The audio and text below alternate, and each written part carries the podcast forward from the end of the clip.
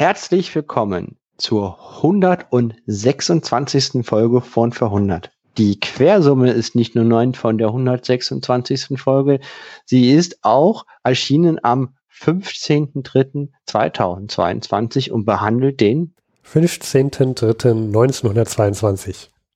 Hier ist der Luis und der und Steffen. Hallo liebe Zeitreisende. Wir haben das jetzt schon dreimal aufgenommen und deswegen können wir sagen, wir sind der Podcast ohne Kommunikationsprobleme. Diese Folge ist die erste Folge der Frühjahrsstaffel im Jahr 1922 und wir fangen an mit einem Hausmeisterteil und wir haben große Ankündigung, weil wir haben ein Kind bekommen und eine Wohnung gefunden und das nicht miteinander, beide Ereignisse. Ja, und ein Ereignis pro Podcaster. Richtig. Wichtig, wichtig hier anzumerken, um Missverständnisse äh, zu verhindern. Wir haben ähm, in diese Folge ein, äh, ganz, ein, haben wir ganz viele Personen zu danken. Einmal Bing für die Nennung von chinesischen Generalen, den Martin für seine Unterstützung für den Filmteil. Und wen haben wir noch? Wir haben auch noch nochmal Martin, weil der auch in der Werbung mitgesprochen hat und auch Ulrike und dann auch noch den Jan für seine Spende an uns. Vielen Dank. Vielen, vielen Dank.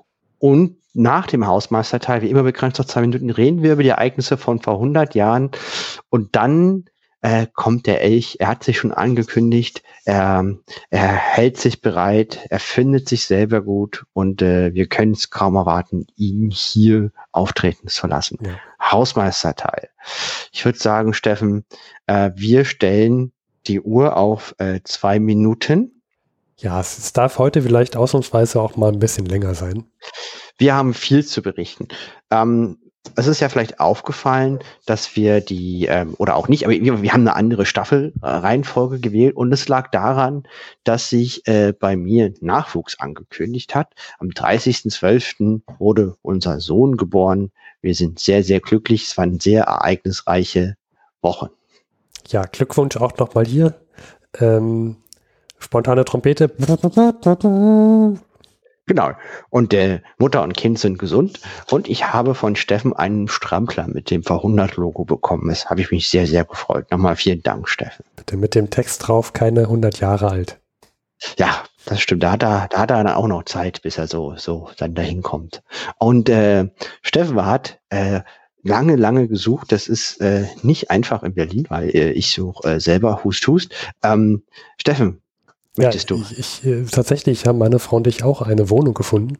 Jetzt äh, tut, tut, tut. Ich weiß noch, das war ein ganz großes Thema seit langer Zeit und ich habe mich so und freue mich immer noch so sehr für euch. Ja, das ist äh, tatsächlich, wir, wir, wir werden jetzt Spießer und ziehen in eine ruhigere Gegend und äh, hoffen, dass wir jetzt verschont bleiben von Nachbarschaftslärm. Und wir haben jetzt auch endlich mal einen, einen Balkon. Ja.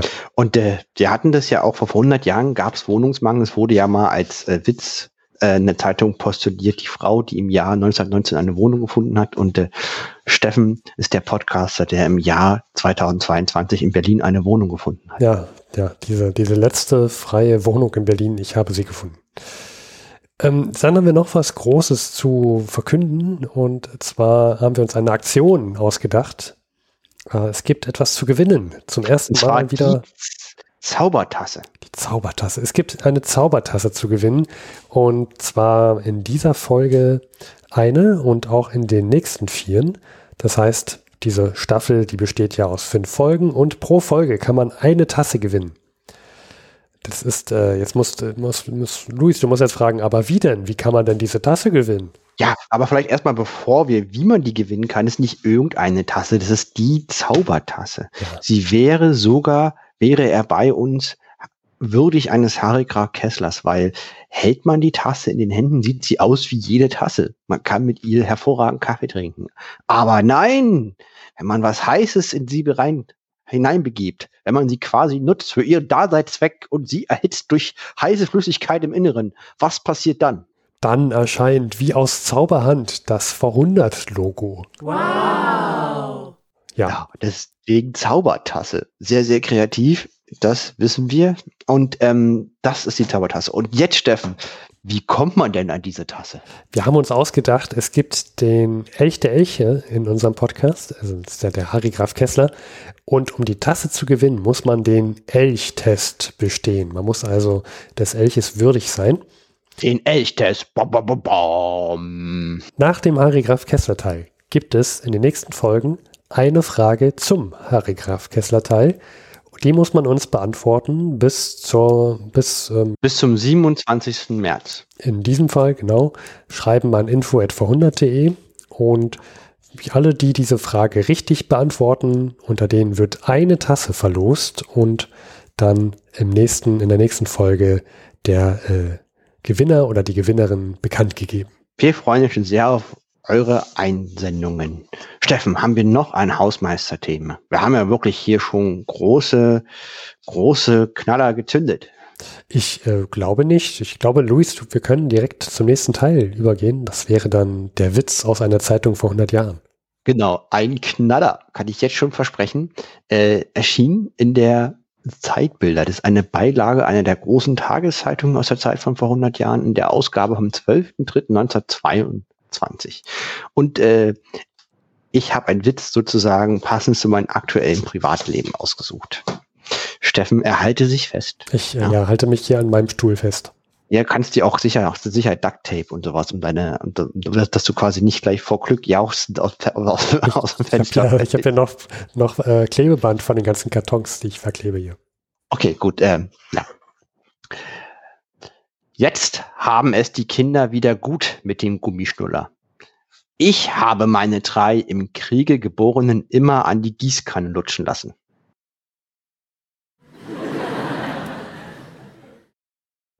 Mhm. Ja, Na, großartig. Also das ist der Witz aus der Zeit äh, von vor 100 Jahren und ähm, damit würde ich sagen, sind wir jetzt eingestimmt für die Themen von vor 100 äh, Jahren. Es gab auch noch einen Witz, äh, wo es darum ging, dass man statt Knöpfe äh, Münzen jetzt äh, vernäht. Es gibt äh, ganz, ganz viele Witze, die sich mit dem Thema Inflation beschäftigen, wo auch dann die Pointe war, dass man ähm, sozusagen jetzt besser zwei Hüte kauft, weil sie ja im nächsten Monat doppelt teurer wären, wenn man so Geld sparen würde. Ähm, das waren die anderen. Äh, ich fand den mit dem Stullern aber für mich äh, ja. äh, doch äh, spannender. Okay, Passend. lass uns, wird nicht besser, ich höre auf. Genau. Wir kommen jetzt zum Vorhundert Filmteil.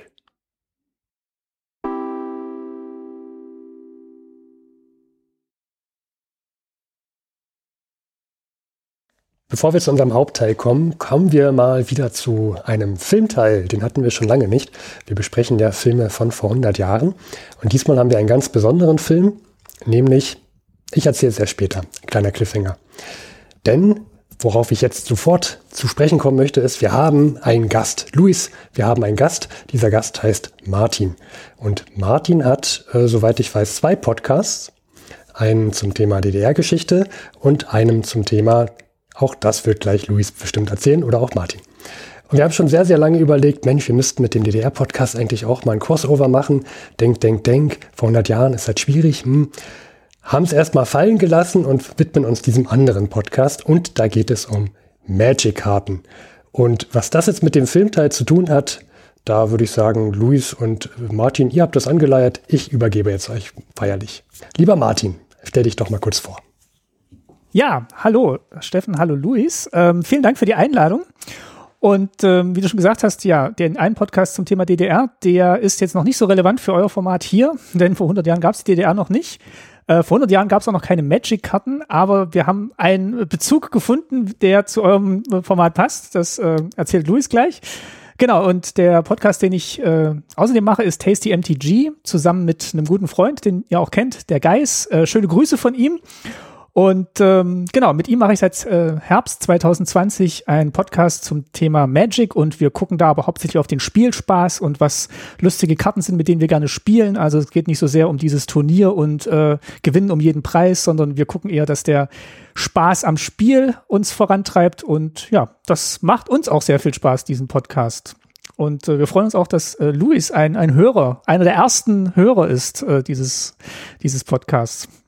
Genau, denn Martin und ich, wir spielen sehr gerne beide Magic the Gathering. Und da höre ich auch gerne seinen Podcast Tasty MTG. Warum 100 jetzt dieses Format? Es gibt einen Film, Nosferatu. Und wir bei 100, wir reden gerne über Filme, haben das Problem, dass wir nur über Filme reden können, die genau von vor 100 Jahren rauskommen. Und dieser Film ist besonders, besonders wichtig und von vor 100 Jahren rausgekommen. Und der behandelt über Vampire.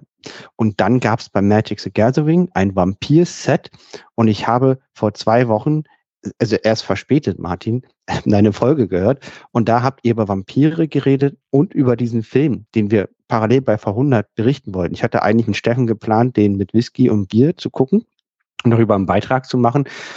Und das fand ich aber viel, viel schöner, weil ihr habt das viel besser beschrieben, als ich mir das äh, zutrauen würde. Das ganze Vampir-Thema, das Kosmos drumherum und auch die, die Relevanz dieses Films. Und äh, deswegen habe ich dich gebeten, dich hier einzuladen und vielen Dank, dass du uns deine Stimme zur Verfügung stellst. Sehr gern, sehr gern. Also mich hat dieses Set auch gepackt, ein bisschen spät tatsächlich. Ähm, Magic the Gathering hat ja immer so, kommen vier große Sets in jedem Jahr raus und jeder hat so ein bisschen anderes Thema.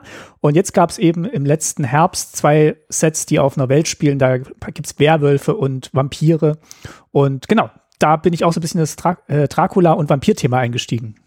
Vielleicht eine Anmerkung, Magic the Gathering ist ein Sammelkartenspiel. Man hat aus Papier so bunte Karten und tritt, gegeneinander an und da kommen ganz, ganz viele neue Karten im Jahr raus und äh, wir spielen das sehr, sehr gern, Martin und ich. Und Steffen früher auch, jetzt nicht mehr. ähm, genau, und äh, da gibt's halt immer auch so eine, so eine Welt, die da erschaffen wird. Und jetzt war es eben diese äh, Grusel-Horror-Welt und da war das Vampir-Thema, wie ich gerade schon gesagt habe, ganz groß. Und ich habe tatsächlich Dracula noch nie gelesen und habe das zum Anlass genommen, ähm, das Buch Dracula von Bram Stoker zu lesen. Und äh, war total begeistert und überrascht, wie modern dieser Stoff ist, weil der ja aus ganz vielen unterschiedlichen Perspektiven geschrieben wird. Und da so diese Geschichte des, des Vampirs, der aus den Karpaten nach London kommt und dort äh, sein Unwesen treibt, geschildert wird. Und das hat mich, hat mich sehr gepackt und ähm, ich fand es ein sehr spannendes Buch auch heute noch zu lesen. Das fand ich auch. Ich habe es vor Jahren mal gelesen, ähm, auch auf Englisch. Das ist ja mittlerweile tatsächlich, das Buch ist gemeinfrei mittlerweile. Kann man lesen. Mhm. Ähm, und habe tatsächlich es noch geschafft, mich in der modernen Zeit zu gruseln beim Lesen. Also es funktioniert tatsächlich noch, trotz der ganzen Filme. Ich fand halt auch wirklich so diese Tagebucheinträge und Zeitungsberichte, es wirkt halt sehr collagenartig und modern. Ähm, dadurch, dass es eben keinen Erzähler gibt, sondern wirklich man sich das als Leser oder Leserin immer so zusammenpuzzeln muss aus den Perspektiven, die das gerade schildern. Ja, genau, aber ähm, vielleicht machen wir mal die Überleitung, äh, Luis, zu dem Film, ne? Der, ja. äh, der so der darauf basiert auf diesem Buch. Nosferatu erschien 1922, genau in der Zeit, wo diese Folge erscheint. Und ähm, der ist im Chronikbuch prominent platziert. Vielleicht fangen wir da an, worum es in den Film geht und warum er heute noch relevant ist. Und mich würde interessieren, weil ich habe ihn jetzt noch nicht gesehen, aber du, Martin, ob es sich lohnt, ihn heute noch zu gucken. Ich finde schon, auf jeden Fall. Es ist, ähnlich wie das Buch, auch ein sehr moderner Film immer noch. Äh, es ist ein deutscher Film äh, von Monau gedreht und äh, auch an deutschen Schauplätzen gedreht. Ähm, das heißt, dieses Setting, was im Dracula-Roman ja Großbritannien ist, England, ist hier so ein bisschen Norddeutschland geworden. Ähm, ich glaube, ein großer Teil spielt in, in, also spielt in der fiktiven Stadt Wisborg, die aber auch so, also Wismar angelehnt ist. genau, und ähm, der Film orientiert sich an dem Dracula-Roman. Ähm, weicht aber dann auch ein bisschen davon ab. Also ich würde mal sagen, zwei Drittel von diesem Film basieren äh, sehr stark äh, auf dem Dracula-Stoff und dann das Ende ist so ein bisschen abgewandelt. Hat dem Film auch so ein paar Vorwürfe eingebracht, ähm, zu Recht natürlich, weil es ähm, äh, dann doch so ein bisschen ein Plagiat war von dem, was Bram Stoker geschrieben hat. Und da gab es auch einen großen Urheberrechtsstreit im weiteren Verlauf. Aber nichtsdestotrotz ist das ein sehr visionärer Film gewesen durch viele verschiedene Dinge. Also äh, einerseits auch durch ganz viele Einstellungen und typische Stilmittel, die man dann aus späteren Horrorfilmen äh, auch wieder erkennt. Und das war eben nicht nur eine der ersten Dracula-Verfilmungen, sondern es war auch einer der ersten Horrorfilme, die rausgekommen sind. Als du den geguckt hast, hattest du, was waren deine Gefühle? Hast du dich, ältere Filme haben ja ehrlich gesagt auch einen eigenen Spannungsbogen, wie auch ältere Witze von vor 100 Jahren, das äh, können wir bestätigen. Und war es spannend für dich? Hast du dich unterhalten gefühlt? Auf jeden Fall, ich habe den Film zum ersten Mal gesehen, da hatte ich Dracula noch nicht gelesen und da ist natürlich so dieser, dieser Suspense-Moment schon sehr stark. Also der Vampir, wie er dann kommt aus den Karpaten nach Wisborg und ich habe mir auch aufgeschrieben, also da, da sind auch ganz tolle Stilmittel ver verwendet worden in dem Film. Also diese Gegenschnitte, die dann äh, im Mittelteil so passieren, wenn das Schiff mit den Särgen, äh, in einem davon liegt eben Graf Orlok, der Vampir, äh, Richtung Wisborg fährt. Gleichzeitig versucht Hutter, ähm, also der männliche Hauptdarsteller, äh, nachdem er fliehen konnte aus dem Schloss, schnellstmöglich auch nach Wisborg zu kommen, um seine Frau zu warnen, beziehungsweise die Bevölkerung dort. Und gleichzeitig hat seine Frau eben schon so Visionen, äh, weil sich der Vampir schon so auf sie eingenordet hat und sie äh, quasi so aus der Ferne schon, schon beeinflusst, hat sie auch schon Visionen und fängt Schlafwandlungen an. Ähm, und das alles wird immer so parallel geschnitten, sodass dann wirklich so ein, so ein gehetztes Moment aufkommt und so eine Dramatik. Und das, das fand ich ganz, ganz äh, toll. Also dieser Mittelteil, der, der war für mich auch stilprägend. Und natürlich dann, also nicht stilprägend, sondern der hat sehr großen Eindruck auf mich gemacht. Und natürlich halt die Figur von, ähm, von Nosferatu selber, gespielt von Max Schreck. Also wirklich eine Ikone äh, an, an Gruselfiguren, die auch heute noch zitiert wird und jedem, jeder hat da schon mal, glaube ich, irgendwie so eine Nosferatu-Figur gesehen und kann da was damit anfangen. Allein, allein dieser Name mit, also der Darsteller Max Schreck, mit dem Namen mhm. musst du eigentlich ja. einen Vampir oder irgendeine Horrorfigur spielen. Und guckt euch mal Porträts von dem an, der sieht äh, der sieht gar nicht so furchterregend aus. Also die Maskentechnik vor, von 100 Jahren, die war auch schon enorm. Also wie sie ihm ja diesen kantigen Schädel gemacht haben und die langen Finger und er hat ja auch mal diesen langen, bodenlangen Gehrockmantel an ähm, und wirkt dann auch, wenn er geht, hat er so den Arm erhoben und den anderen so als Klaue vor sich. Also es wirkt schon sehr, sehr bedrohlich und das sind eben auch Stilmittel, die man heute im Horrorfilm immer wieder findet. Und äh, man ist ja 100 Jahre später doch sehr überreizt, was sowas angeht. Und hat die, haben die Stilmittel trotzdem bei dir funktioniert? Die Geschichte funktioniert erstaunlich gut. Also der Film ist auch anderthalb Stunden lang, also wirklich auch moderne Spielfilmlänge. Und ähm, es ist tatsächlich sehr nah am Buch dahingehend, dass am Anfang sehr viel Zeit dafür aufgewendet wird, die, den Schrecken von Graf Orlok darzustellen und wie dann äh, Hutter erst sich darüber lustig macht und die Vampirbücher so belustigend liest und dann aber immer mehr so in den Bann des Grafen gerät. Und natürlich musste der Film so ein bisschen gekürzt werden, aber äh, und Figuren eingedampft werden, aber ich finde, die Geschichte funktioniert immer noch sehr gut. Ähm, es wird auch natürlich, da es ein Stummfilm ist, über Texttafeln kommuniziert teilweise. Ähm, aber die Spielszenen sind auch sehr gut dargestellt und komponiert und ausgeleuchtet und in Szene gesetzt, äh, verschiedene Perspektiven. Also es gibt eine auf dem Schiff, da guckt man so von unten aus einer Luke raus auf Nosferatu hoch. Er wirkt sehr bedrohlich. Dann, wenn die Leute in Wisborg sterben, guckt man durch so Fenster durch. Ähm, also wirklich so Ich-Perspektive, guckt man so auf die Straße runter, wie dann die Särge durch die Straßen getragen werden. Also wirklich ganz toll. Und man man sieht eigentlich immer wieder noch was Neues, wenn man äh, guckt. Und dadurch, dass wirklich so viele verschiedene Einstellungen und Schauplätze da zu sehen sind, wirkt es eigentlich sehr modern und ja, ähm, nicht langweilig. Man merkt richtig, dass du noch total begeistert bist. Das ist sehr schön. Und das bei einem 100 Jahre alten Film. Ja, ich, ich weiß gar nicht, wo ich den zuerst gesehen hatte. Ich glaube, der lief mal im Fernsehen und äh, ähm, nee, ich hatte, ich habe, stimmt, ich habe mal ein Buch gehabt ähm, mit den, äh, mit 100 Kultfilme hieß das.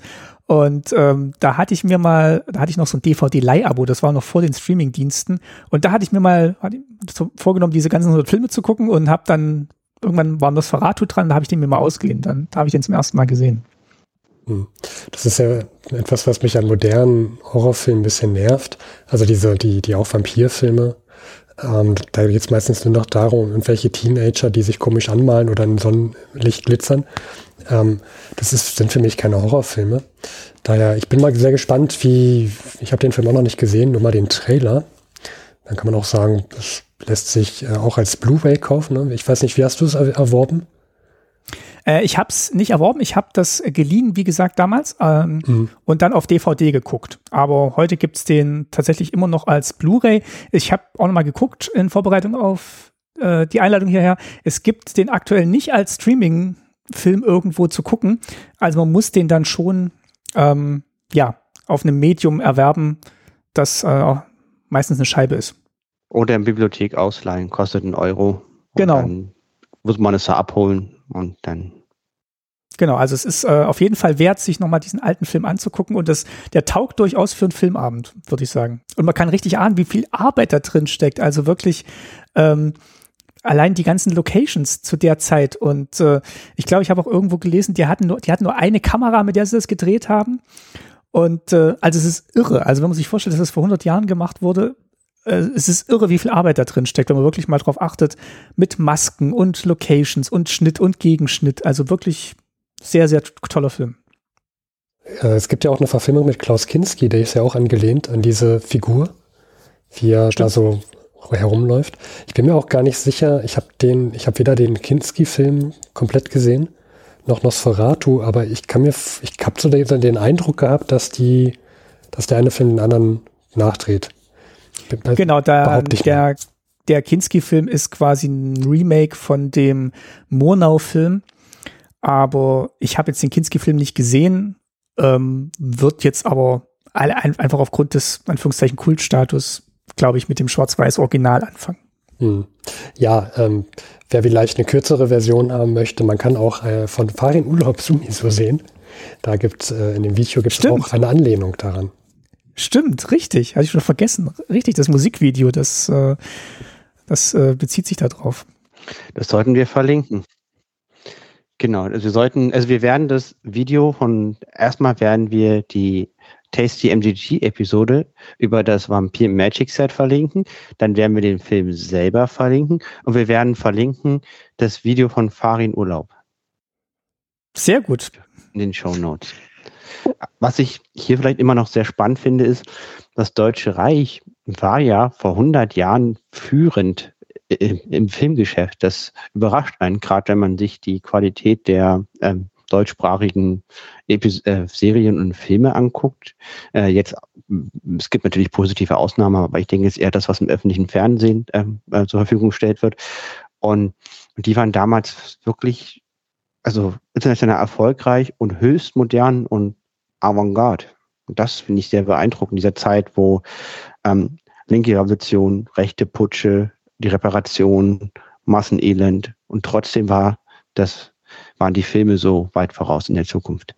Ja, und wenn man auch mal guckt, der ist ja dann äh, in den 20er Jahren eben gedreht worden und wenn man dann mal guckt, wozu das Medium Film dann äh, später verwendet wurde, also da seid ihr noch nicht, aber wenn es dann in die Zeit des Dritten Reiches geht, da war ja dann auch hm, das Medium Film wirklich ein großes Propagandamittel und die ganze, die ganze Filmindustrie, die es in Deutschland da gab, wurde halt quasi dem unterge, ähm, ähm, wie sagt man? Untergeordnet. untergeordnet. Wurde dem untergeordnet, genau. Und äh, da wurden diese ganzen tollen Schauspieler und Regisseure, soweit sie sich dafür haben einspannen lassen, natürlich, ähm, denke ich mal, mit Handkuss genommen. Das ist korrekt. Leider. Und ja, le leider natürlich. Leider auch ähm, was Neues und gar nicht mal für falsche Zwecke nicht blöd gedacht. Aber, aber wie gesagt, soweit seid ihr ja noch nicht und äh, Nosferatu ist, ähm, ist ja noch ein bisschen davor entstanden und äh, zeigt einfach tatsächlich eine, eine ganz tolle filmische Arbeit, finde ich. Ja. Sehr schön. Sehr, sehr schön. Vielen, vielen Dank, Martin. Und ähm, ich höre weiter sehr, sehr gern dann ähm, das aktuelle Magic Set spielt ja in einer japanischen Geschichte mhm. und äh, freue mich schon.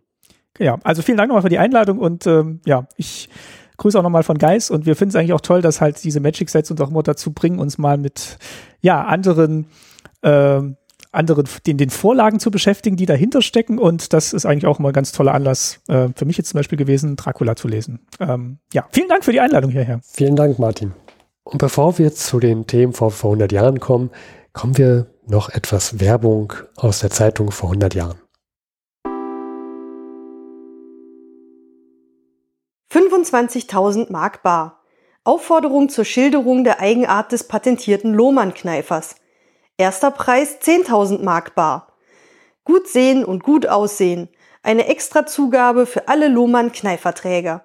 Schon 1916 schrieb ein Reserveartillerist aus dem Felde, noch nie war ich mit einem Klemmer so zufrieden, noch nie fühlte ich mich so ungezwungen wie mit dem Lohmann-Kneifer. Nur selten kommt es mir zum Bewusstsein, dass ich überhaupt einen Kneifer trage. Näheres kostenlos durch orthozentrische Kneifergesellschaft mit beschränkter Haftung. Lohmann Kneifer. Berlin W. Potsdamer Straße 134a. Rolandhorn, die elektrische Hupe, das zuverlässigste Signalinstrument für Automobile, Motorräder und Motorboote. Melodisch durchdringender Ton. Verkaufsmonopol Karl Berkowitz und Co. Berlin-Schöneberg, Hauptstraße 49. Wünschen Sie Aufklärung in Vergangenheit, Gegenwart und Zukunft? So senden Sie genaue Adresse unter Angabe Ihres Vornamens, Jahr und Tage der Geburt ein. Zahlreiche Dankschreiben. Auskunft gratis. Astro Verlag, Hamburg 36, Schließfach 80. Spielwaren. Formen zum Selbstgießen von Bleisoldaten und anderen Figuren für Kinder. Verlangen Sie das Prospekt von Gebrüder Schneider, Geisformenfabrik Leipzig-Golis. Vielen Dank, Ulrike und Martin.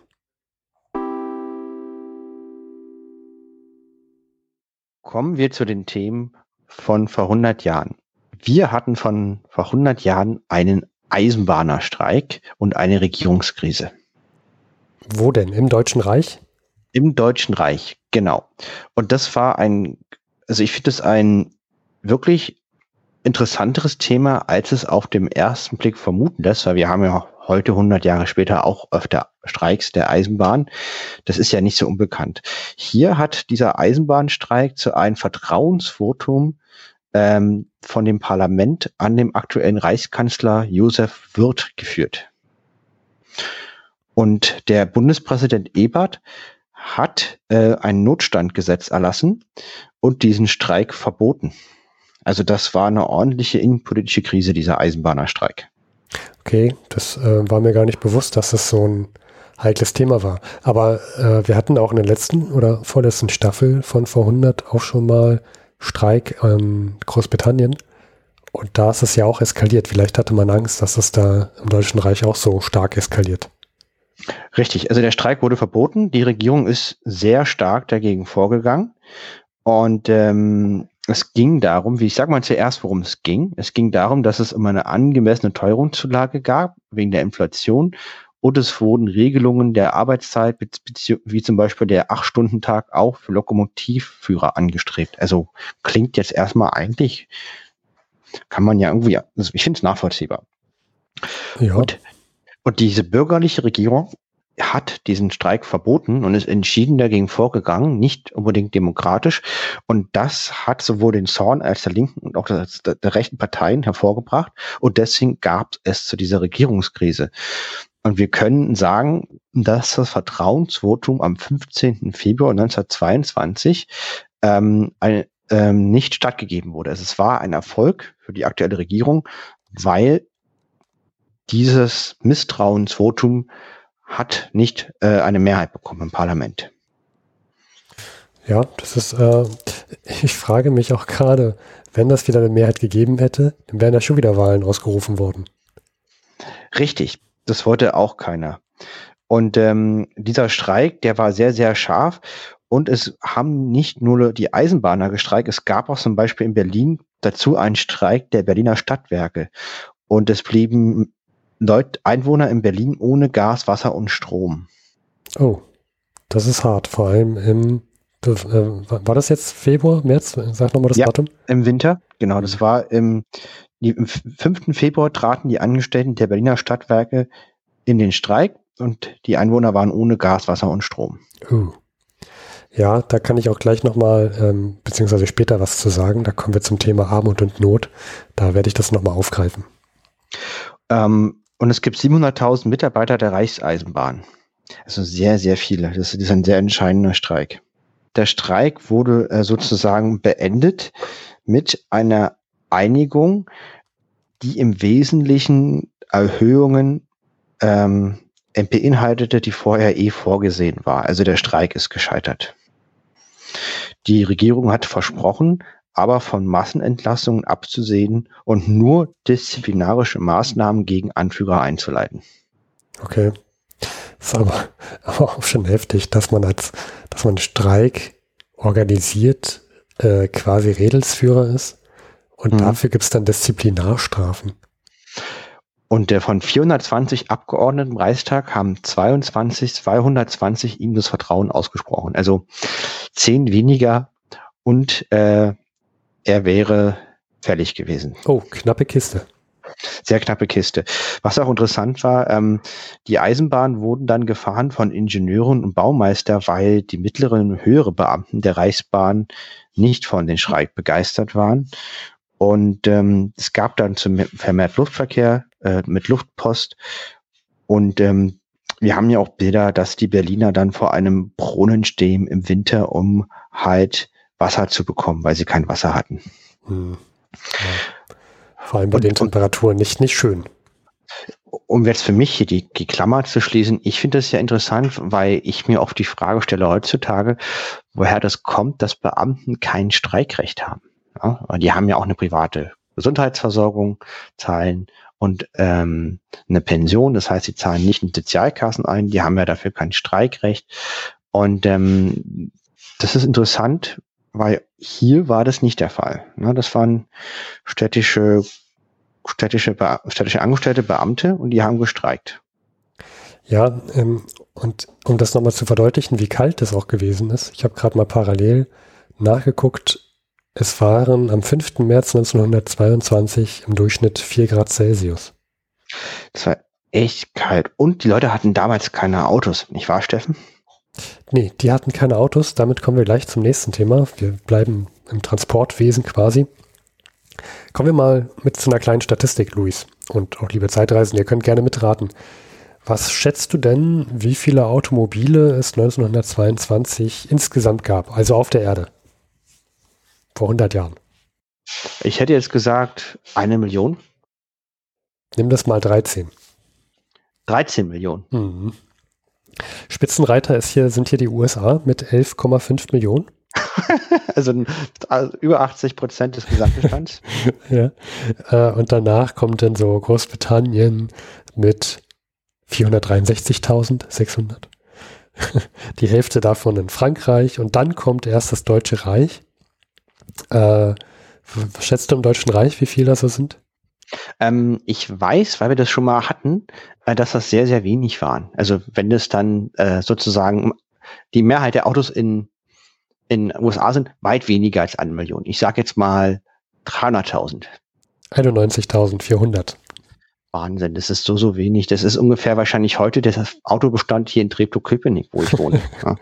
ja. also laut der Statistik hier in dem Chronikbuch, was wir vor uns haben, ähm, also das Deutsche Reich vor 100 Jahren war ganz und gar nicht Auto, Autoland. Ähm, das waren eher die USA. Und es kommen jetzt so in den letzten Jahren immer mehr so Frischlinge äh, in den Markt hinzu, auch vor allem auch in Frankreich. Äh, um mal ein Beispiel zu nennen, Louis 1919, der Frischling Citroën, ne, kennt man nicht. Das war damals noch eine unbekannte Marke. Und jetzt könnte man sich fragen, warum waren denn die USA so Spitzenreiter in der Automobilindustrie? Dafür gäbe es wahrscheinlich einen Grund, der sich nennt Weltkrieg. Ne? Und man muss sehr viel Reparation leisten im Deutschen Reich. Das müssen die USA nicht tun. Aber es gibt noch einen anderen Grund, warum die USA da so Spitzenreiter ist. Mein Wissen sagt Ford und Schließbandfertigung. Ja, genau. Da hast du dich, da hast du, da ist dein Allgemeinwissen sehr gut, Luis. Und zwar ist Henry Ford der sogenannte Autokönig in den USA. Äh, die Hälfte der US-Autoproduktion in der USA äh, ist unter, also da ist er dran beteiligt. Also USA steht jetzt für US-Autoproduktion. Ähm, jährlich produziert er dieses berühmte T-Modell und das sind 1,25 Millionen Autos. Das ist heute ah. wahrscheinlich auch nicht viel. Aber damals jedes zwölfte Auto. Grob überschlagen. So von den Zahlen, die wir bis jetzt hatten. Genau, ja. Also ein bisschen weniger, aber ja. Äh, und das Erfolgsrezept ist halt die Fließbandproduktion. Und im Deutschen Reich sagt man zum Thema Fließbandproduktion noch, hä? Was ist denn das? Äh, also Fließbandproduktion ist im Deutschen Reich noch nicht so bekannt. Das Deutsche Reich hat da noch viel zu lernen. Und es gibt hier so einen Zeitungsartikel, den würde ich gerne mal vorlesen mit deiner Erlaubnis. Sehr gerne. Ähm, ist jetzt nicht so genau genannt, wann das drin war, aber es ist aus der Frankfurter Zeitung. Ich lese vor. Im Tagesdurchschnitt werden in den Fabriken in Detroit mehr als 3000 Fords hergestellt. Die Produktion ist auf die einfachste Norm, einen Standard, eingestellt. So zum Beispiel werden die Gehäuse und eisernen Rahmen der Wagenstelle nicht mit der Hand angestrichen, sondern durch große Maschinen in einen Tank eingetaucht, der mit schwarzem Lack gefüllt ist. Auf diese Weise können in der Stunde 100 Wagen lackiert werden. Die einzelnen Bestandteile des Wagens werden fast ausnahmslos durch Maschinen zusammengesetzt und dann festgeschraubt. Der Preis für ein Ford Automobil betrug in Frieden 250 Dollar, also 1000 Goldmark. Er beträgt jetzt 285 bis 300 Dollar. So. Besonders hervorgehoben in diesem Zeitungsartikel ist das Wort, dass das in einem Standard produziert wird. Das war äh, anscheinend so ein Novum. Ist, man konnte noch nicht ahnen, dass äh, die deutsche Industrie ähm, irgendwann geil auf Standards wird und das sehr, sehr übertrieben übernimmt. Ähm, aber auch, dass dieses, was ich so cool finde an dieser Zeitungsmeldung, dass da so extra hervorgehoben wird, dass es von großen Maschinen zusammengebaut wird und dass man einfach einen Bottich voll Lack hat und dass da das Metall da einfach reinfließt. Ähm, das scheint ja echt eine, ein Novum, also eine tolle Idee zu sein, auf die man vorher noch nicht kam.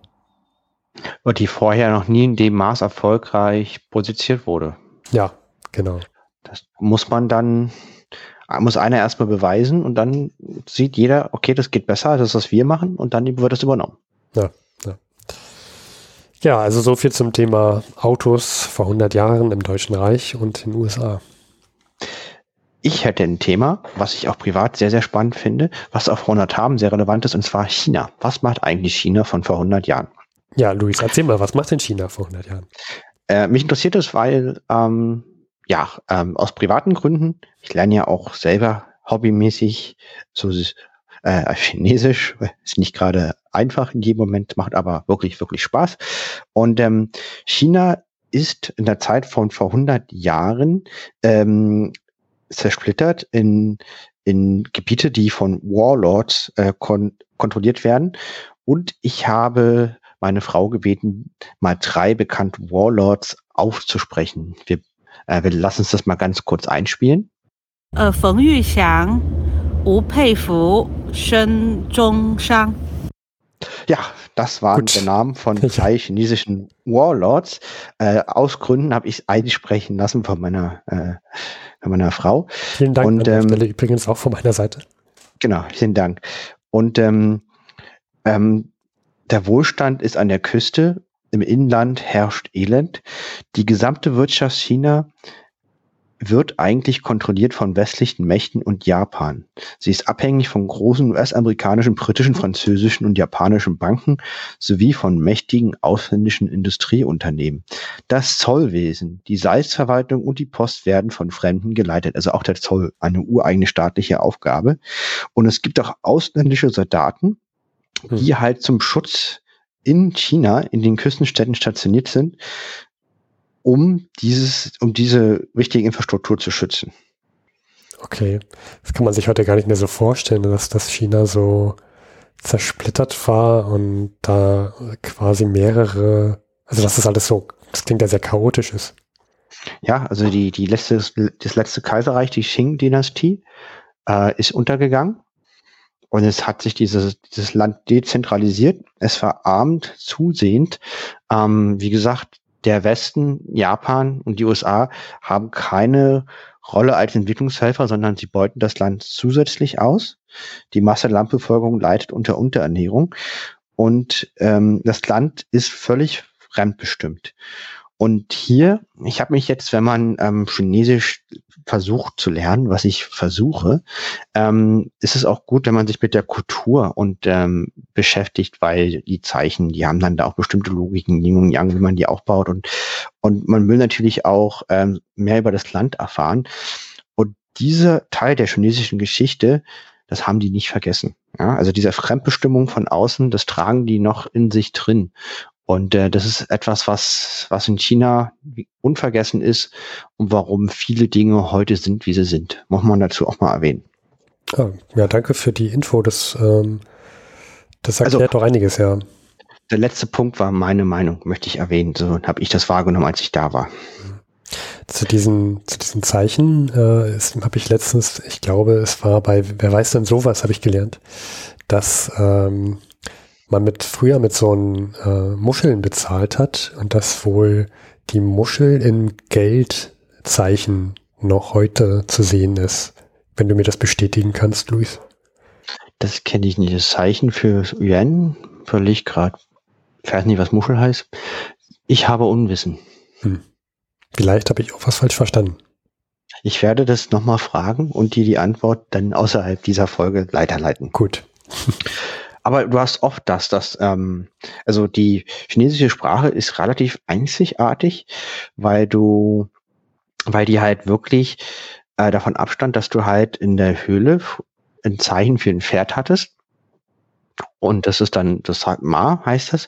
Und dieses Zeichen abgewandelt wird heute noch zum Schreiben verwendet. Das sind das auch so viele Buchstaben, ganz vereinfacht. Und, ähm, und deswegen, das ist relativ einzigartig. Es gibt nicht viele andere Sprachen, die das so haben. Und äh, was die Japaner haben, zum Beispiel, das, die haben das von den Jap Chinesen übernommen, das System. Wo hören die nicht gerne? Ist schon so. Ja, ich, äh, deswegen ist es auch so schwer zu erlernen. Also ich mein, du hast da meinen großen Respekt, dass du da äh, dich damit so beschäftigst und auch äh, über Jahre da so am Ball bleibst. Ähm, ich werde da schon längst aufgegeben.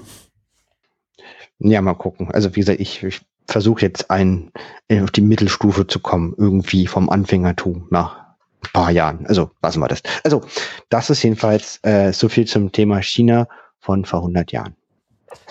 Ja, ähm, was wir auch vor 100 Jahren hatten, Luis, äh, war ein Papst und auch kein Papst. Das klingt jetzt sehr komisch. Wir haben einen Papstwechsel, weil genau. Harry Graf Kessler, ich kann jetzt schon sagen, Harry Graf Kessler ähm, war in Rom, wir kommen später dazu und deswegen äh, weiß ich ehrlich gesagt, was passiert. Was okay, also Luis, du, hast, du wurdest gespoilert durch Harry Graf Kessler. Ja, unseren Influencer aus der Zeit von vor 100 Jahren, der hat uns schon aufgezeigt, dass da was Wichtiges in Rom passiert. Ja, ähm, weißt du denn, wie der verstorbene Papst vor 100 Jahren hieß? Ähm, nein. Es war Pius. Äh, ja, nicht ganz. Also Pius ist der Neue.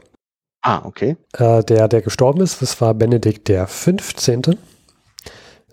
Der ähm, auch sogenannte Friedенspapst von Harry Graf Kessler als Landpfarrer bezeichnet. Weil er hat ihn ja mal persönlich getroffen. Er hatte eine Audienz bei ihm. Ja. In unserer Folge Harry und der Papst. Ja, das, und da kam er nicht gut weg bei. Dieser Benedikt der 15., der, der war gar nicht so alt, als er starb. Der starb mit 67. Er wurde auch bekannt als Friedenspapst, denn er hatte leider den äh, schlechtesten Zeitpunkt erwischt, um vielleicht Papst zu sein, beziehungsweise aber auch vielleicht den wichtigsten Zeitpunkt.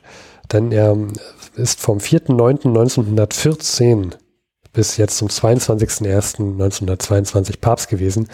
Also genau ähm, quasi mit Ausbruch des Ersten Weltkriegs wurde er zum Papst ernannt. Warum wurde er Friedenspapst genannt? Weil er sich im Ersten Weltkrieg dafür eingesetzt hat, ähm, dass die Nationen wieder in Frieden miteinander leben. Hat auch einige Friedensaktionen vorgenommen, von denen wir auch immer mal wieder berichtet hatten, falls du dich erinnern kannst, Luis. Mhm. Und zwar er hat sich mir gegeben, das stimmt. Wir hatten mich regelmäßig noch in den ersten Folgen, dass der Papst Frieden stiftet. Ja, um, unter anderem hat er probiert, auch Verwundeten, Verwundete auszutauschen, als er gemerkt hat, dass die Nationen nicht näher kommen und keinen Frieden, also nicht im Frieden miteinander leben, hat er sich dann auf so eine Friedensaktion mehr konzentriert, also so eine Verwundetenaustausche und hat auch äh, Lebensmittel beziehungsweise auch so Verbandmaterial ähm, liefern lassen. Äh, deswegen bekam er diesen Beinamen. Ist dann jetzt Ende Januar gestorben. Ähm, und was ich ganz interessant fand, war, dass er äh, testamentarisch etwas festgehalten hat. Und zwar hat er untersagt, Luis, seinen Körper zu berühren, um Eingeweide herauszunehmen. Hm. Das ist die Frage ist, warum man sowas, ich meine, da muss er ja die begründete Annahme vom Gegenteil haben. Ja, und zwar war das wohl noch bis davor Tradition, dass das beim Papst gemacht wird. Okay, und das wollte er nicht mal machen. Genau, aber das wusste ich gar nicht. Das, ich stelle mir, stell mir gerade so vor, wie denn so so ähnlich wie bei den alten Ägyptern, so der, der Papst wird dann so abgeholt und dann ziehen die das Gehirn durch die Nase raus. Naja, so eine Sachen halt. dann wird er da so ein Sarkophag gelegt. Ähm, war mir nicht bewusst, hatte er testamentarisch untersagt, so dass es dann auch schon früher als sonst zu einem Konklave kam. Das ist ja dieses Verfahren, in dem der neue Papst gewählt wird. Äh, da setzen sich ja diese ganzen Wahlmänner, werden eingeschlossen in die Kapelle. Es kommt zu Wahlgängen und wenn man äh, sich nicht auf einen Papst einigen konnte in einem Wahlgang, dann wird schwarzer Rauch, ähm, also steigt schwarzer Rauch her hervor, sodass alle, die draußen warten, wissen, ah, ein Wahlgang ohne Papst ist zu Ende gegangen. Und wenn dann doch jemand gefunden wurde, dann wird, äh, steigt weißer Rauch aus. Richtig. Graf Kessler war dabei auf dem Petersplatz, kann ich jetzt schon sagen. Und er hat sogar auf den gestorbenen Papst fast nur Positives zu berichten. Er ist ja doch sehr anspruchsvoll gegenüber seinen Zeitgenossen und ähm, da ist erstmal für ihn dann doch Versöhnung angesagt, als er dann gestorben ist. Okay. Ähm, ja, also was, was, was er dann zum neuen Papst zu sagen hat, das interessiert mich schon. Das werden wir nachher ja noch hören. Mhm. Weil vor allem, also dieser Papst wurde erst nach 14 Wahlgängen gewählt. Das ist schon ordentlich. Achille Ratti. Das ist, der ähm, hat den Namen jetzt nicht behalten, als er Papst wurde, sondern nannte sich dann Pius der, der Elfte. Oh, schade, ich finde einen Papst Ratti, fand ich hervorragend. Als ich den Namen dann gelesen habe bei Harry Krakasla, wie Ratti? Ja. Heißt er wirklich Ratti? Aber ein großer, guten Tag, mein Name ist Ratti. Ich bin ja. Papst. Achille Ratti. So. Hm, genau. genau. Für dich, für dich Mausi. Ja, okay, ich muss ja. Der, ja. Witz, der kann fast schon ja. in der Zeitung vor 100 Jahren gestanden haben. Ja. Ähm. Er selber ist der 258. Nachfolger, steht hier im Chronikbuch. Da frage ich mich ja, äh, wie kann man das eigentlich so genau benennen? Weil es gab ja auch doch mal im ja, frühen Mittelalter eine Zeit, wo es auch mal so parallele Päpste gab. Äh, wie ist das eigentlich genau festgelegt? Ob wie, der wievielte Nachfolger man jetzt ist, zählt man da bestimmte Päpste denn nicht mit rein oder so? Hm. Weißt du, noch ein Witz. Äh, gehst du auf eine Konklave und fragst, wie viele Päpste gab es eigentlich und gehst grinsend weg? Na, ich glaube, du kannst da nicht mehr weggehen, weil du wirst da eingeschlossen. dann ist wahrscheinlich, äh, dann fliegen die Teetassen. Ne? Aber du kannst dir sicher sein, dass du nicht gewählt wirst. Ja. ja. Was ich noch interessant fand zu diesem Achille Ratti, der sich dann Pius der Elfte nennt, dass er 25 Jahre ich habe es jetzt nur rausgesucht wegen, der, wegen, den, wegen des Namens. Er hat 25 Jahre an der Ambrosianischen Bibliothek in Mailand gearbeitet. Das lassen wir mal so im Raum stehen. Dann. Ja, ja, also. Ja, da brauchen wir nichts zu sagen. Ich finde nur, kann man schon mal auch auf den Lebenslauf schreiben. Ne? 25 Jahre in der Ambrosianischen Bibliothek in Mailand. Das klingt schon super. Genau, mein Name ist Ratti. Nachdem ich 25 Jahre in der Ambrosianischen Bibliothek in Mailand gearbeitet habe, bin ich Papst geworden. Ja. Äh, wurde ich gewählt, genau. Wenn man sich so ein Meeting vorstellt, so, man hat immer so 10 Sekunden, so ein Meeting, gerade online über Zoom, so Arbeitsumfeld, ne?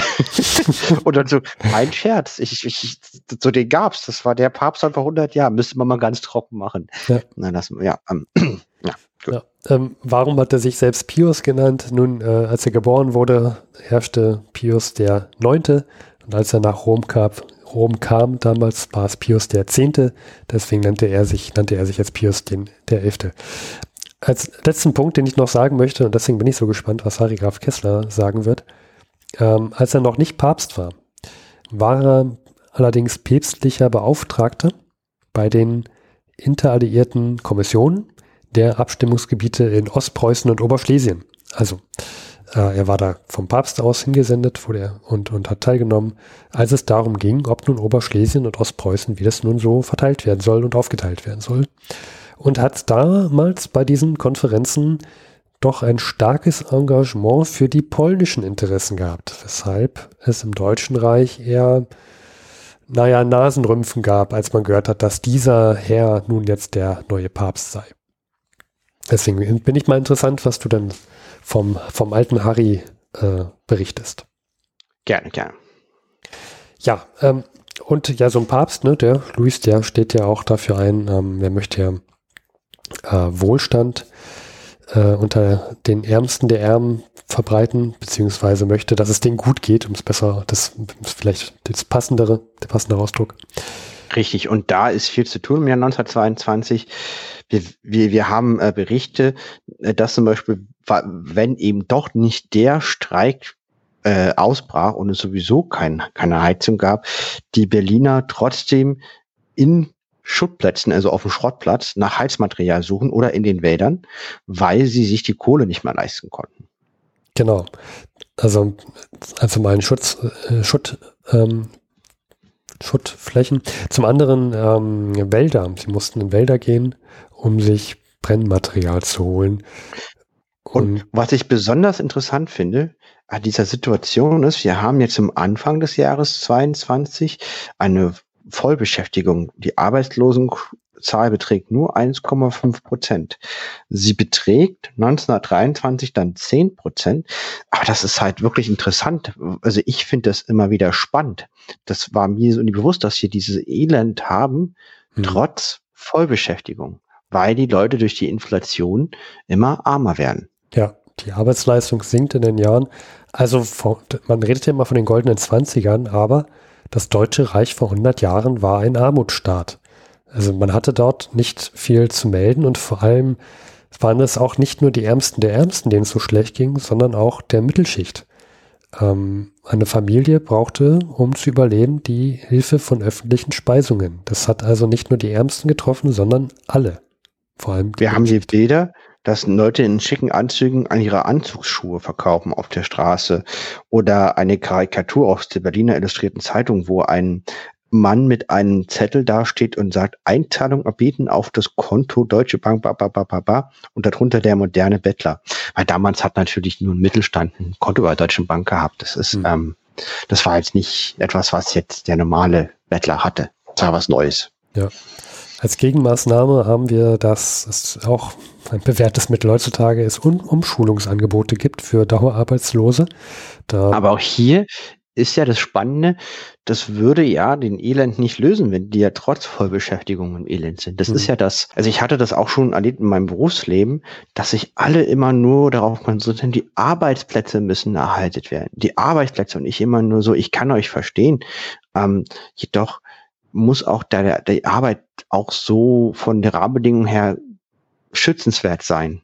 Das ist immer so ein bisschen eindimensional, alles auf die Arbeitsplätze zu reduzieren. Und das zeigt für mich dieses Beispiel. Ja, sehr stark. Das da habe ich daraus gelernt.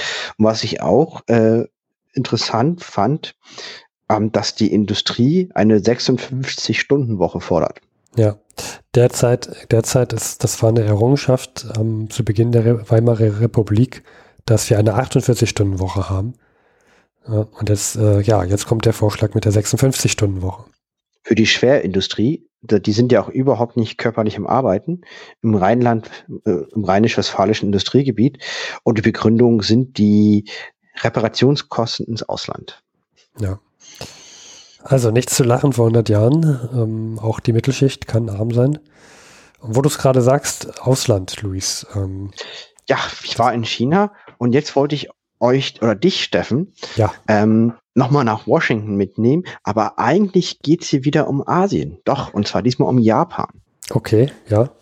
Dann schieß los. Ich bin gespannt. Und es war es gab ja das Washington Flottenabkommen. Also ich kannte das schon, weil ähm, das galt wirklich lange bis in die 30er Jahre. Ich weiß auch, dass die Nazis bei der Aufrüstung vom Zweiten Weltkrieg sich formell noch an dieses Abkommen halten mussten, an die Vorgaben oder zumindest geschickt gelogen haben, ähm, dass sie es einhalten werden.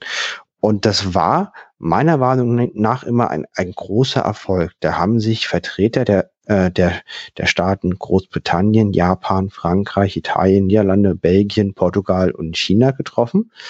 Und die haben drei Abkommen unterzeichnet. Und das bekannte ist das Flottenabkommen. Ähm, die anderen, bei denen gab es um eine Klärung der politischen Probleme in Ostasien beziehungsweise im pazifischen Raum. Und ich kannte immer nur das der Flotten. Da wurde entschieden, es gibt ein Verhältnis der fünf größten Nationen, USA, Großbritannien, Japan, Frankreich und Italien. Und es ist jetzt im Podcast schwierig. Ich sag's einmal ganz, ganz schnell und dann mal gucken. Und das Verhältnis zwischen USA, Großbritannien, Jap Japan, Frankreich, Italien ist 5, 5, 3, 1,75, 1,75. Der Punkt ist, es gab ein festes Verhältnis. Wir Ja. packen einen Link für die, die es nachlesen wollen. USA und Großbritannien haben eine gleich große Flotte, sind die stärkste. Japan ist zwischen Frankreich, Italien und USA und Großbritannien. Die sind so dazwischen. Und. Mhm. ich habe das immer als ein super Erfolg. Endlich mal ein rosa Einhorn am Himmel. Abrüstung. Bessere Welt. Erfolg. So macht man es. Und ich habe mich jetzt hier mit feiner beschäftigt und ganz so rosig ist es dann leider doch nicht. Okay, das ist jetzt ja schon ein ganz schöner äh, Cliffhanger, denn was ist da nicht so rosig? Und zwar, also der Hauptinitiator dieses ganzen Abkommens, es war ja auch in Washington, war ja, äh, waren, waren die USA. Mhm. Die hatten ja damals den Präsidenten Harding, wir haben berichtet, und der war ein Anhänger des Easy, also diese, das, dass man sich zurückzieht, dass die USA nicht Weltpolizei spielt. Und es ging vor allen Dingen um Japan, dass man das regelt, im Wesentlichen um Japan klein zu halten. Das war wichtig, weil Japan war aus dem Weltkrieg gestärkt hervorgegangen. Sie haben äh, Gebiete in Russland im Rahmen des Bürgerkriegs erobert. Sie haben ehemalige deutsche Kolonialgebiete, Qingdao, ähm, eingenommen. Sie haben Gebiete in China eingenommen. Und die Festigung der politischen und der damit einher, einhergehenden militärischen Macht des ostasiatischen Inselstaates zu verhindern, war das wichtigste Ziel der Konferenz aus der Sicht der USA. Also Sie haben sozusagen gesagt, ja, ja, wir, wir wollen Weltfrieden und dass wir jetzt alle, alle weniger Militär hier haben, deswegen machen wir das, aber in Wirklichkeit wollten Sie dafür sorgen damit, dass Japan auch abrüstet.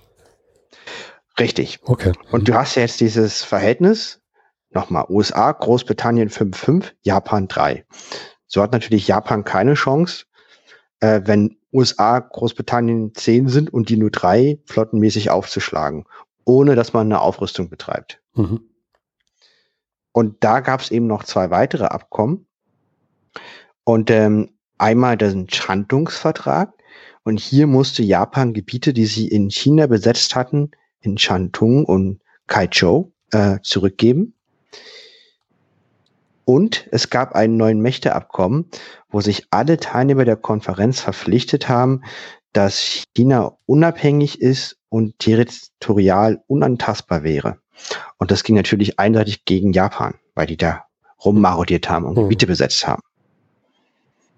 Ich finde, ich bin immer noch so ein bisschen geflasht, dass es vor 100 Jahren halt so Japan war, die, die da so in China rummarodierten und äh, sich das dann doch das Bild ganz schön geändert hat.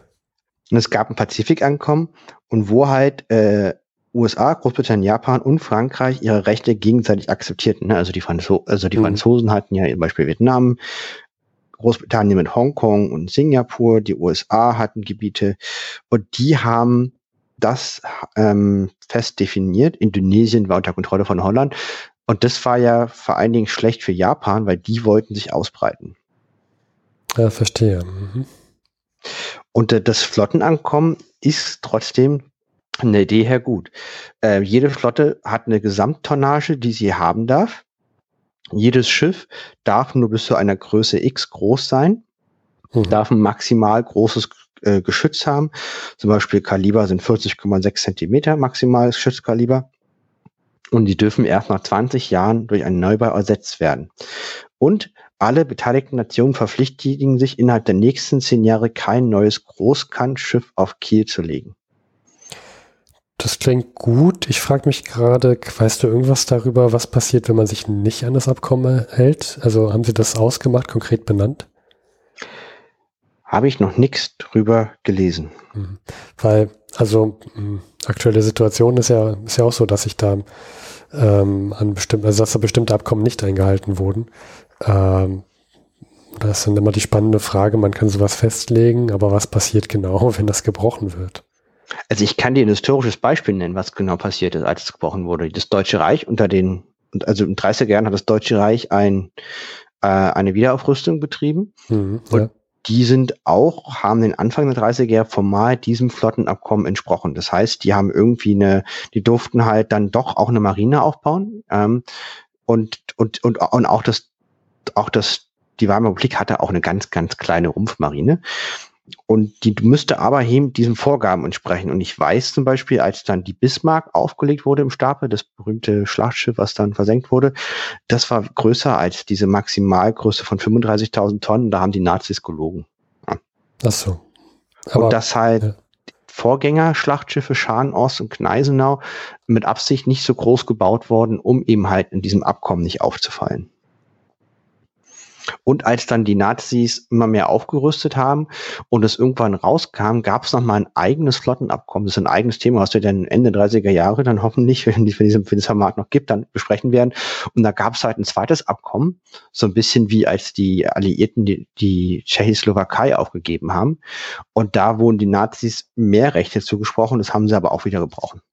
Also da ist nicht, eigentlich nichts passiert, als die Nazis sich nicht dran gehalten haben. Okay. Ist jetzt so ein Sprung 15 Jahre in der Geschichte, nur da ist dir gar nichts passiert. Die haben es einfach ignoriert, haben gelogen. Ja, dann ist halt auch die Frage, was bringt so ein Abkommen? Ähm, gut, sicherlich also, werden sich auch einige daran gehalten haben. Es hat das gebracht, dass das nicht noch weiter aufgerüstet wurde. Ähm, aber wenn es, wenn es dann keine richtigen Konsequenzen hat, dann ist halt auch fragwürdig, ob das ein tolles Abkommen ist. Das ist eine Frage. Bei, bei, so, bei so Schlachtschiffen, man kann das nicht groß geheim halten. Ne? Und so eine Flotte aufrüsten dauert auch Jahre.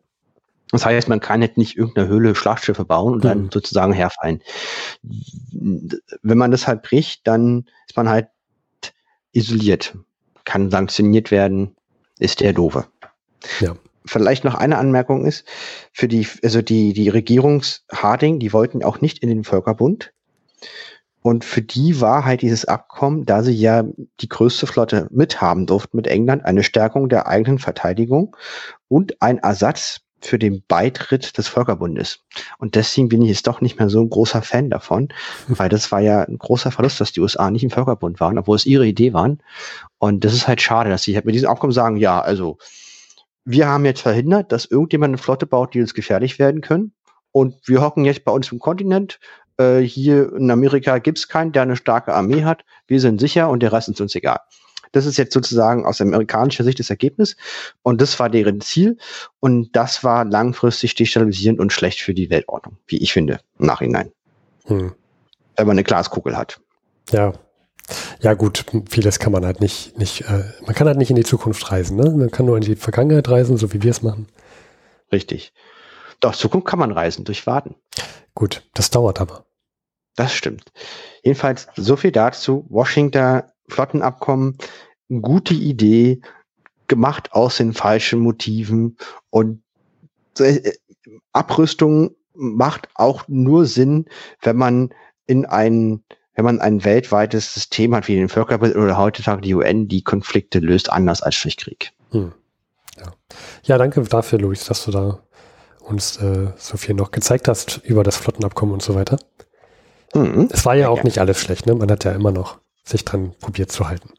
Achtung, da hinten wackelt ein Zweig. Ich sehe ein großes Elchauge blitzen im Mondschein. Oh. Dann äh, lass uns mal schauen, was da blitzt. Der Elch, er steht da. Er, er ist schlau. Er weiß es leider auch und äh, fühlt sich hin und wieder eigentlich immer doch sehr überlegen.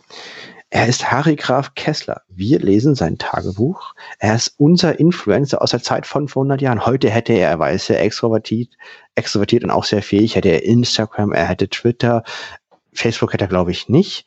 Ähm, und er würde sein, ungefragt sein Wissen durch die Welt schreiten. Ähm, hatte er damals nicht. Er hatte nur ein analoges Medium, dein Tagebuch und das liegt uns vor in der ungekürzten Aufgabe und wir berichten, wie, wie er sein Leben gelebt hat aus der Zeit von vor 100 Jahren. Der Influencer, Harika Kessler, das vor 100 Podcast. Ja. So.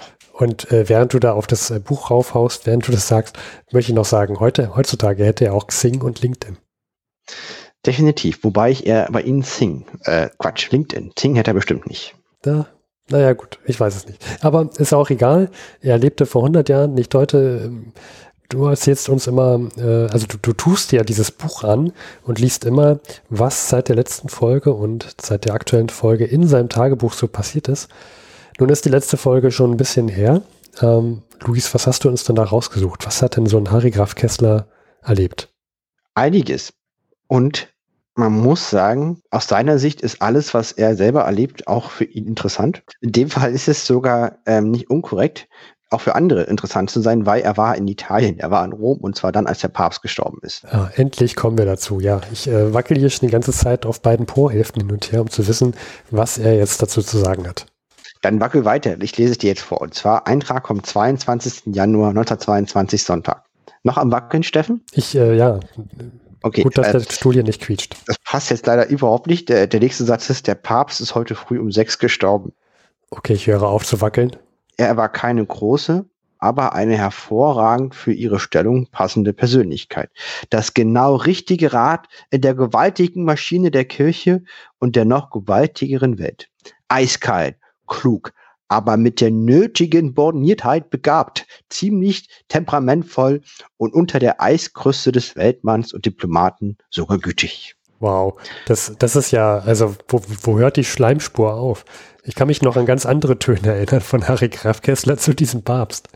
Ja, also, also ich, ja, also der, während er das schrieb, ist er wahrscheinlich in den Mondschein getreten und, und sich seiner ganzen Pracht zu zeigen. Der Ich. Hm.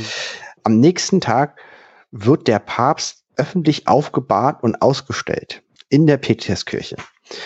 Harry K. Kessler war natürlich dabei.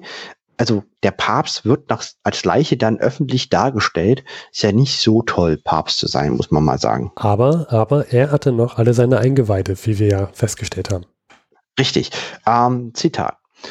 Umso unsäglich roher und empörender diese gaffende Menschenmenge, die völlig teilnahmslos lachend Witze machen, sich vorbeischob. Ich sah nicht ein ergriffendes Gesicht. Außer seins. Er war natürlich bestimmt ergriffen. Harry Graf Kessler war nicht von seinem Zeitgenossen begeistert. Ja, okay, ja, kann ich aber auch verstehen. Das ist ja doch so ein religiöses Oberhaupt. Und wenn man dann da so lachende Menschen an einem Totenbett so sieht, kann man, kann man schon mal ein bisschen pietätlos finden. Da hat er mehrere Tage, äh, wo er in Neapel ist. Vier Tage weil er macht ganz viel so Kultur, also will besichtigen, Aufstellung besichtigen. Er beschäftigt sich sehr mit der frührömischen Geschichte, also wie der römische Staat entstanden ist. Seitenlange Abhandlung zu dem Thema, auf die ich jetzt nicht eingehen werde. Das ist sehr schade, aber verständlich.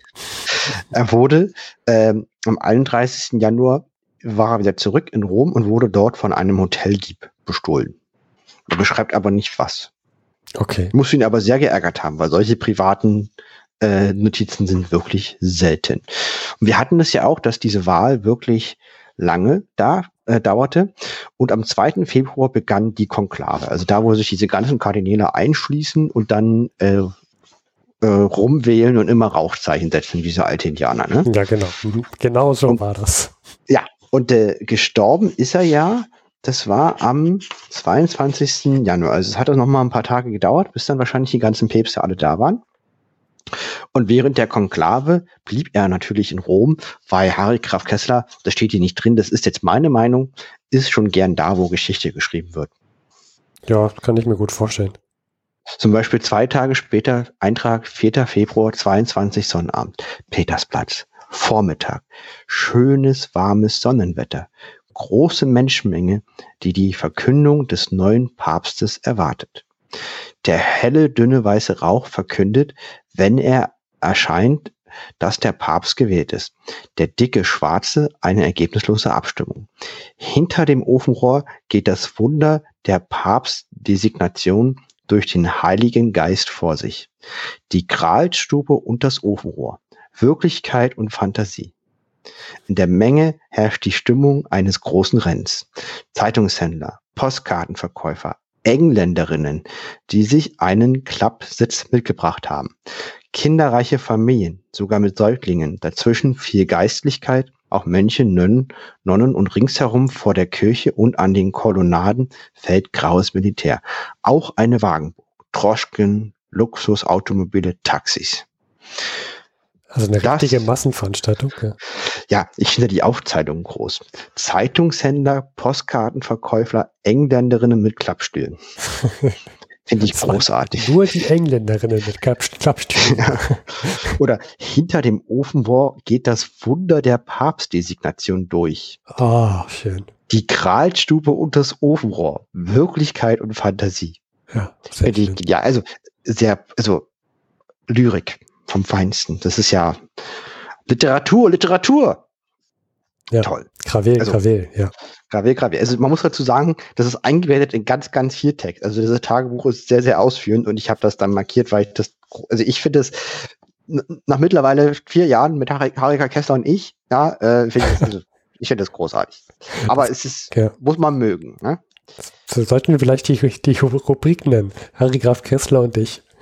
Ja, Hm. und ich habe auch ähm, den Elch gerade gesehen, wie er ganz elegant sein Geweih sozusagen über die Schulter schwenkt und, und noch einmal besonders seine schönen Waden präsentiert. Weil er, er, er mag es ja schon selber. 5. Februar. Wieder auf dem Petersplatz. Heute ist die Menge ungeheuer, also einen Tag später jetzt schon vier Tage in die Konklave. Hm. Und dann Meldung vom 6. Februar. Heute früh ist endlich der Papst gewählt worden. Ratti, Pius der Elfte. Es regelte. Die Menschenmenge war deshalb kleiner als gestern. Ja. Und er beschreibt das. Um 11, um 11.45 Uhr sah man undeutlich gegen den Regenhimmel etwas schwachen Raus aus dem Ofenrohr aufsteigen. Dicht werden aber dann gleich aufhören. Hm. Und es wurde gerufen, da steht die auf Italienisch. E nero, e bianco, e bianco. El fatto il papa, el fatto il papa. Hm. Also irgendwas Das heißt wahrscheinlich Humanus Papeln oder so, dieser Papst, der gewählt worden. also das ist zum Anfang müsste irgendwie heißen, äh, der, der, der Nebel oder der Rauch weiß, weiß. Ja, ja, hm, ja. Ja. Das ist hier leider nicht übersetzt, wenn er was malt. Das ist einfach dann, naja. Ja, zumindest Blanco auf Spanisch müsste, äh, müsste also, also heißt weiß und du sagtest irgendwas mit Il Blanco, also naja, so ungefähr. Beschreibt er, was dann alles passiert. Und äh, jetzt, Steffen, wackel wieder mit dem, mit ja, dem Hintern, ich wenn kann du mich hier möchtest. kaum auf dem Stuhl halten. Es wackelt Ja. und wackelt. Zitat. Und nach etwa zehn Minuten tritt das große Unerwartete ein. Der Papst kommt selbst, tritt zum ersten Mal seit 1870 vor die auf freiem Platz versammelte Menge Roms. Man sieht dicht über den Geländer der Logia einen weißen, segnenden Arm, ein etwas volles, nicht außergewöhnliches ge- Gelehrtengesicht und hört eine tiefe, melodische, etwas salbungsvolle Stimme sehr klar und deutlich den Segen sprechen über die Menge. Diese antwortet jedes Mal, wenn die Stimme eine Pause macht mit einem tiefen Atmen. Amen. Okay. Ja, das, das ist halt ein Massenspektakel gewesen. Äh, also wenn du schon so verrückt bist, die ganze Zeit also zu stehen, sogar dir einen Klappstuhl aus England mit, mitgenommen hast äh, oder ihn dort erworben hast, dann bist du da schon tief ergriffen, glaube ich.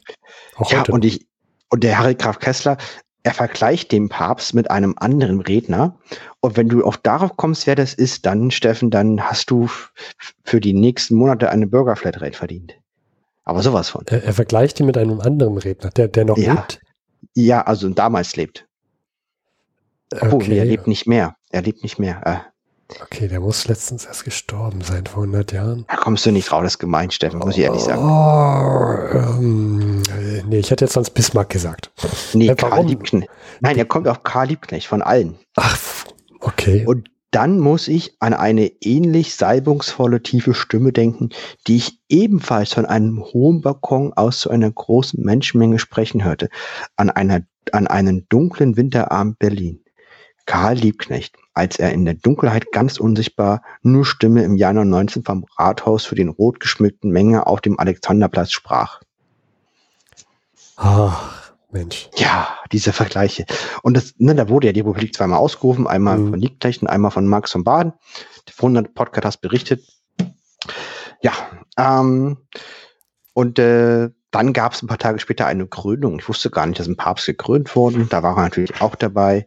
Und er beschäftigt sich sehr, sehr intensiv auf intellektuelle Art und Weise im Gespräch mit sich selber über die Entstehung des römischen Staates Mhm. Und ähm, hier nochmal eine Anmerkung, er bleibt in Rom, macht sehr, sehr viele kulturelle Dinge, trifft viele spannende Menschen. Ein Beispiel, was er eigentlich macht. Abschied im Museum Villa Guila, wo ich viele Vormittage im genauen Studium der durch die Ausgrabungen bloßgelegten Kulturstände Latiums und Südetruziens zwischen 800 und 300 vor Christus verbracht habe. Also mit sowas beschäftigt er sich hm. sehr, sehr viel. Ja, wer, wer macht das nicht in seinem Italienurlaub?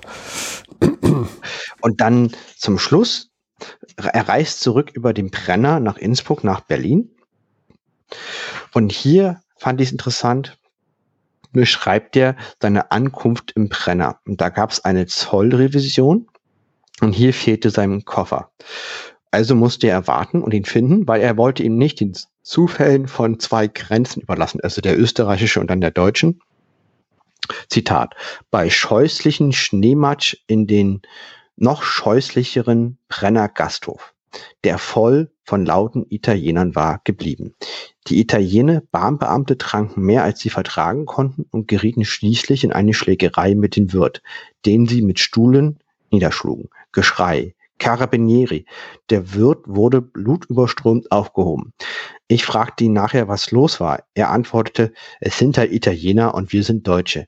Das haben wir jeden zweiten, dritten Tag so. Die Kellnerin behauptete allerdings, es käme das erste Mal vor. Jedenfalls vergiftet die Herrschaft einer fremden, nicht gewollten Oberschicht alle Vorfälle und Beziehungen.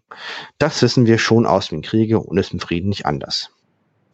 Ehrlich gesagt, diese Weisheit würde ich gern nach Moskau schicken. Hm.